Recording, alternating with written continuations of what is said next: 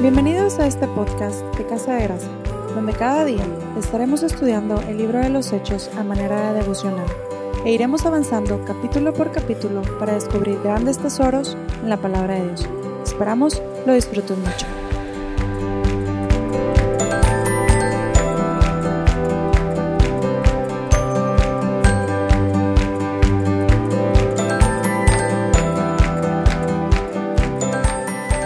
Hola familia, ¿cómo están?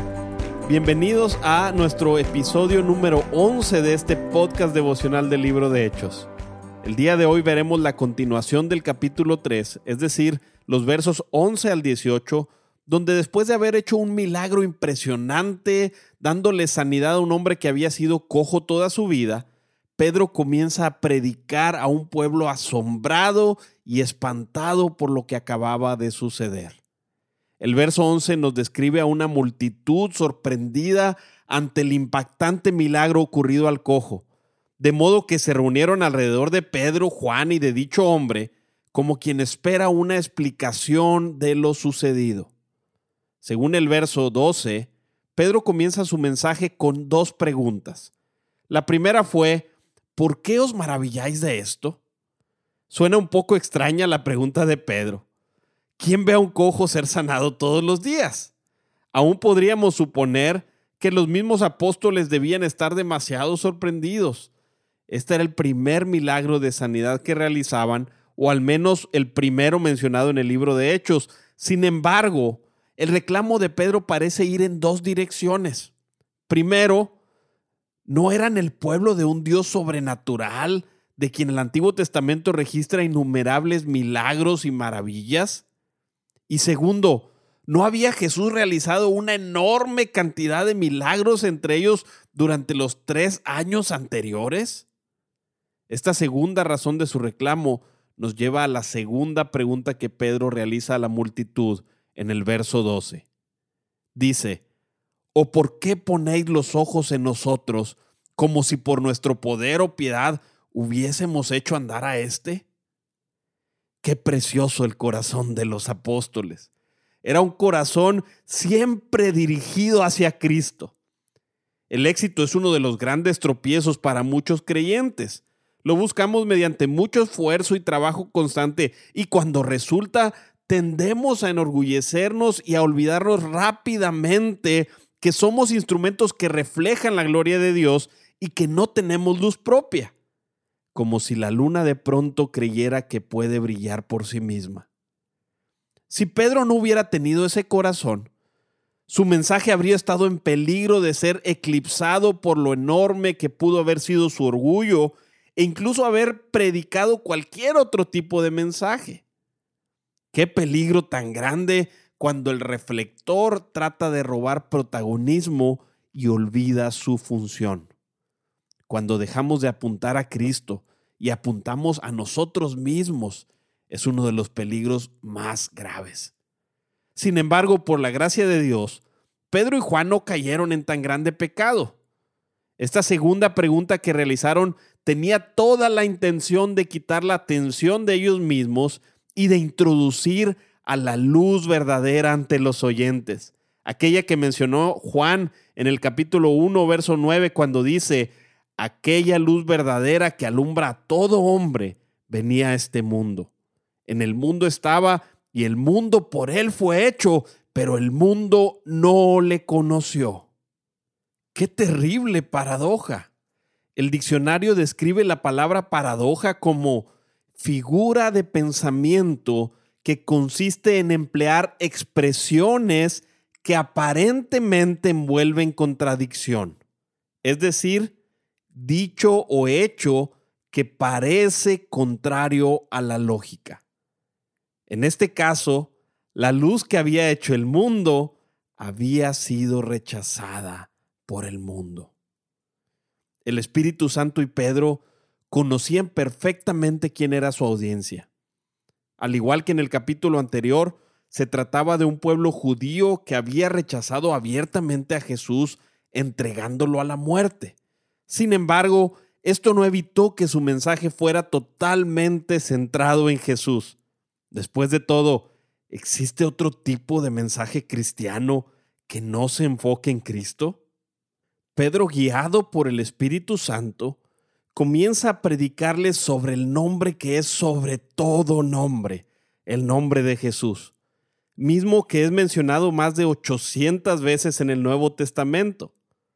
Presentando cinco de los nombres de nuestro Señor, utiliza paradojas para hacerles ver la obra de Dios en Jesús y cómo las acciones del pueblo de Israel habían sido tan ilógicas y contradictorias con todo lo que el Antiguo Testamento decía sobre el Mesías y aplicaba en Jesús. El primer nombre al que Pedro hace referencia es el de Hijo, el cual lo vemos en el verso 13. Dice, el Dios de Abraham, de Isaac y de Jacob, el Dios de nuestros padres, ha glorificado a su Hijo sabiendo que le hablaba a un pueblo israelita, les menciona a Dios como el Dios de Abraham, Isaac y Jacob, es decir, el Dios de sus padres. Pedro evoca esta imagen de Dios para afirmarles que Jesús es la continuación del Antiguo Testamento, es decir, que en él se cumplen las palabras prometidas a Abraham y a su descendencia, porque es el Mesías prometido, el Hijo del Dios de la promesa, como diciéndoles, no les estoy hablando de otro Dios.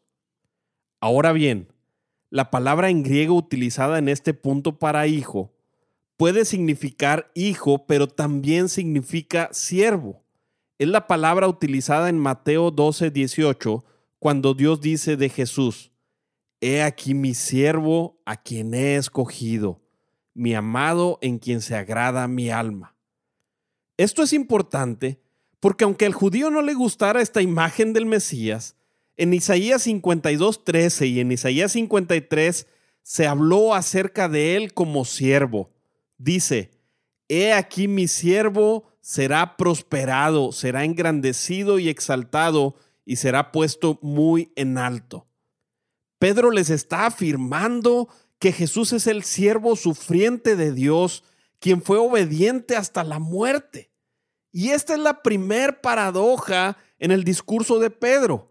Aquel que vino a ser siervo, Dios le dio el lugar de rey, según el verso 13, y ellos no se dieron cuenta. El segundo nombre al que Pedro hace referencia es al de Jesús, el cual es la forma griega del hebreo Josué, que significa el Señor es mi salvación. Dice en la segunda parte del verso 13, Jesús, a quien vosotros entregasteis y negasteis delante de Pilato cuando éste había resuelto ponerle en libertad. Qué paradoja tan grande. Jesús, quien vino a salvarlos, fue entregado por ustedes a Pilato. En Mateo 1:21, cuando el ángel le apareció en sueños a José, se nos enfatiza la razón del nombre Jesús. Dice, y dará a luz un hijo y llamará su nombre Jesús, porque él salvará a su pueblo de sus pecados. Dios le llamó así porque la principal función de este niño que nacería sería salvación. Qué bendito es nuestro Salvador. Me encantan las palabras del pastor MacArthur cuando dice, ha habido muchas falsas opiniones de Jesús a través de la historia desde ejemplo noble hasta revolucionario político. Pero imaginar a un Jesús que no fue el Salvador es tan ridículo como imaginar a un Shakespeare que no fue escritor. Su nombre es Jesús, no debido a que es nuestro ejemplo, guía, líder o amigo, aunque es todo eso. Su nombre es Jesús porque Él es nuestro Salvador. Por eso Pedro tenía suficientes argumentos para confrontarlos. Casi puedo sentir la desesperación de Pedro al decirles, Dios envió a alguien para salvarlos y ustedes lo entregaron. Las palabras de Pedro debieron haberles estado penetrando el corazón, porque aún Pilato había resuelto ponerle en libertad y ellos acorralaron a Pilato. ¿Culpables? Claro que sí, pero no más ellos que nosotros. El mensaje del Evangelio siempre debe llevarte a verte culpable ante Dios. Porque mientras no te des cuenta de esto, el nombre de Jesús como Salvador no significará nada para ti. Esa era la triste realidad de los judíos.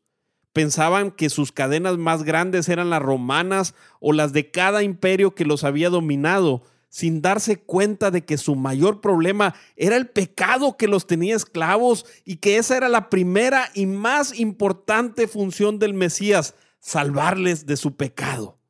Buscaban un Mesías, pero no para salvarlos del pecado, sino para que arreglara sus problemas externos. Eso es cierto para ellos y también para nosotros. Nunca corramos a Jesús por nada más si primero no hemos ido por su salvación. El tercer nombre al que Pedro hace referencia es al de santo y justo. En el verso 14 dice, Mas vosotros negasteis al santo y al justo y pedisteis que se os diese a un homicida. Las palabras santo en el contexto bíblico hace referencia a uno que es separado para Dios. Como vimos en el Salmo 16, 10, que Pedro usó en el Pentecostés también, este nombre era una referencia mesiánica del Antiguo Testamento porque dice, porque no dejarás mi alma en el Hades, ni permitirás que tu santo vea corrupción. Además, en este verso, Pedro utiliza el nombre justo, lo que significa que Jesús era inocente de cualquier delito del que se le acusaba, de lo cual ellos no pudieron darse cuenta. Aún Pilato y su esposa se dieron cuenta de su inocencia y en su intento de libertarlo lo pusieron a competir por su libertad ante un homicida, Barrabás. La enorme paradoja en este punto es que el santo, es decir, al apartado para Dios, ellos rechazaron y al justo ellos condenaron. Aún peor, al inocente Mesías lo intercambiaron por un homicida. El cuarto nombre al que Pedro hace referencia es al de autor de la vida. En el verso 15 les dice, y matasteis al autor de la vida, a quien Dios ha resucitado de los muertos, de lo cual nosotros somos testigos. Aquí, mis amigos, podemos ver la más grande de las paradojas de las que Pedro les acusa. Mataron al autor de la vida. Qué contradictorio suena. Aquel quien les dio vida y los formó, ustedes se la quitaron. En este punto Pedro estaba afirmando delante de todos que Jesús es Dios, ya que el Antiguo Testamento nos dice que fue Dios quien sopló aliento de vida en Génesis 2.7 y que Dios es el Señor que hizo los cielos y la tierra y quien les dio vida en Nehemías 9.6. El autor de la vida no puede ser otro sino Dios y Pedro está afirmando que Jesús lo es. Para completar la paradoja, Pedro les dice que aquel a quien mataron, Dios resucitó de entre los muertos, lo cual marca la pauta para que Pedro les presente la esperanza que hay en Jesús, porque Él no está muerto, ha resucitado. Es por eso que la fe en su nombre sigue teniendo resultados porque Jesús resucitó, es que pudieron actuar en su nombre y dejar que el poder del nombre de Jesús levantara a este hombre de su enfermedad y así pudiera caminar y alabar a Dios. La sanidad del hombre que había sido cojo era una confirmación de que Pedro está diciendo la verdad acerca de Jesús y eso ninguno lo podía negar. En los versos 17 y 18, Pedro, usado por el Espíritu Santo, después de haberle señalado su culpabilidad ante Dios y lo contradictorio y paradójico de sus acciones, comienza a traerles esperanza de perdón.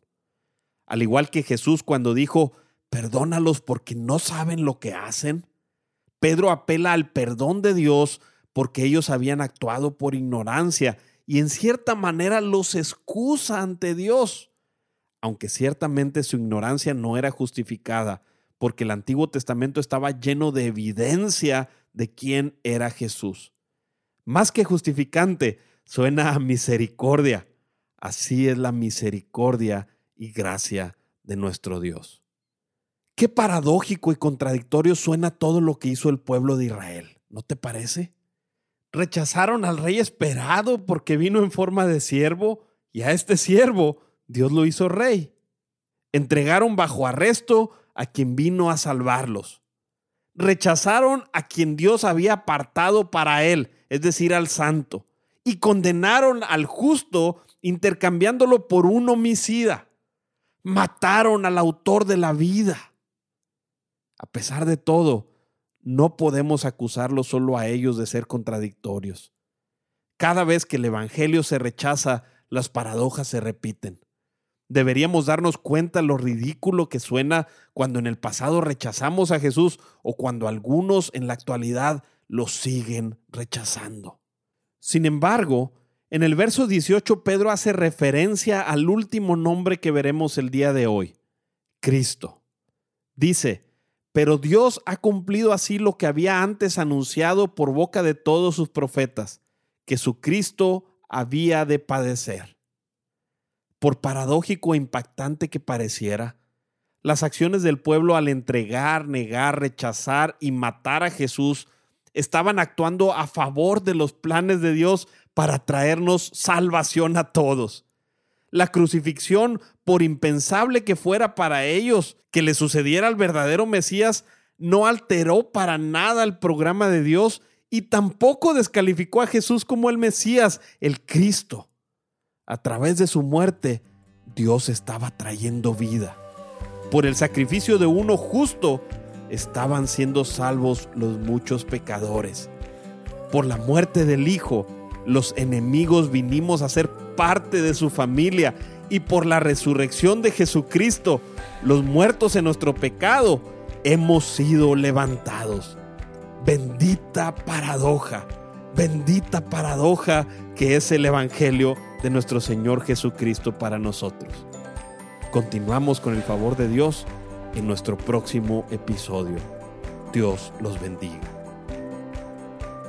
Nuestro motivo de oración el día de hoy es, ora a Jesús para que te permita comprender la grandeza de su nombre. Pídele que lo puedas conocer como el Hijo de Dios, como el Salvador de tu alma, como el Santo y Justo quien se entregó por ti, como el Autor de la vida y como el Cristo, es decir, el Mesías.